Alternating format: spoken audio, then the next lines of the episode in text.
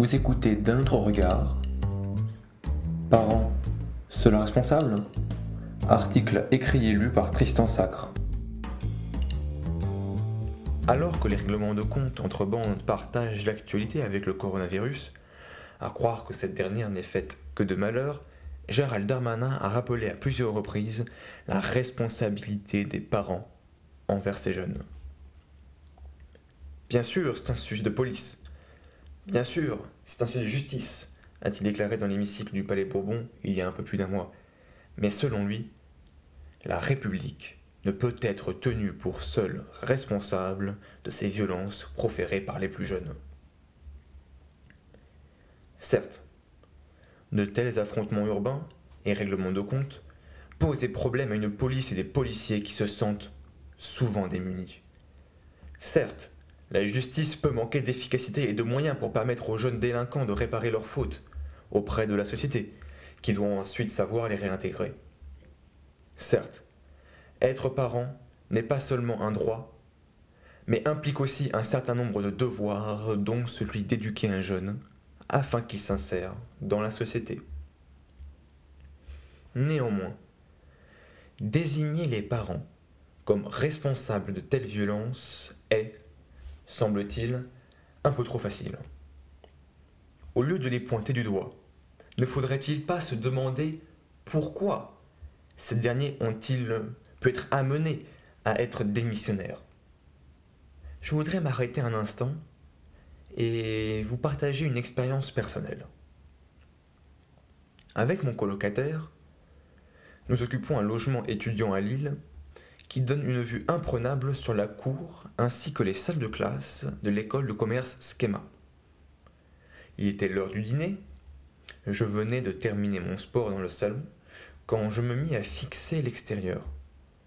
Mon colocataire me fit avec un brin d'ironie Alors, on fait du voyeurisme?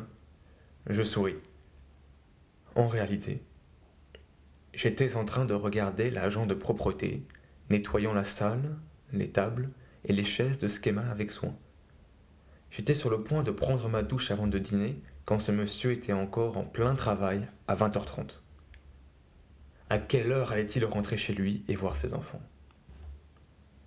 Vous voyez où je veux en venir Si les devoirs de parents sont les mêmes, quelle que soit leur situation socio-économique, reconnaissons que certains peuvent avoir plus de mal que d'autres à être présents sans pour autant être un déterminisme, les jeunes impliqués dans ces règlements de compte ne sont malheureusement pas nés dans les meilleures conditions pour vivre une adolescence épanouie. Augmenter les moyens de la police ou encore alourdir les peines pour les responsables de violences ne sont que des solutions ex post. Par définition, elles ne traitent pas l'origine du problème, c'est-à-dire ex ante, pourquoi y a-t-il des règlements de compte entre bandes issues de quartiers populaires et défavorisés, et pas entre quartiers bourgeois?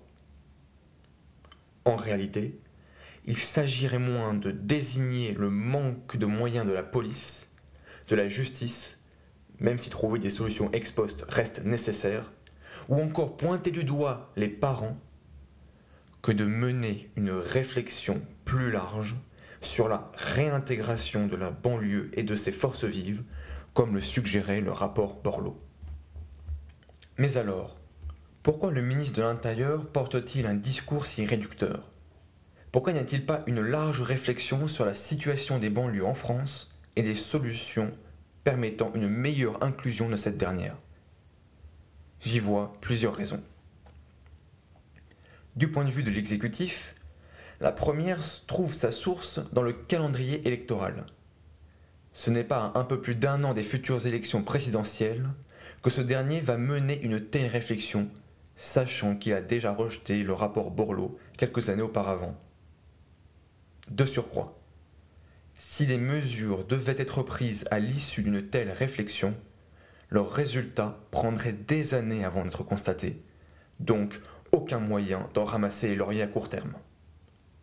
Deuxièmement, cela impliquerait de reconnaître que, depuis des années, les quartiers populaires n'ont pas été une priorité, hormis pour y passer le karcher dont on peut noter l'échec. Enfin, Et du point de vue des chaînes d'information, imaginez un débat télévisé sur les causes et les solutions pour remédier à la précarité dans les quartiers populaires. Peut-on créer la polémique? Je leur concéderai néanmoins qu'il est plus simple de faire de l'audimat sur le thème d'une jeunesse populaire issue de l'immigration égarée et violente.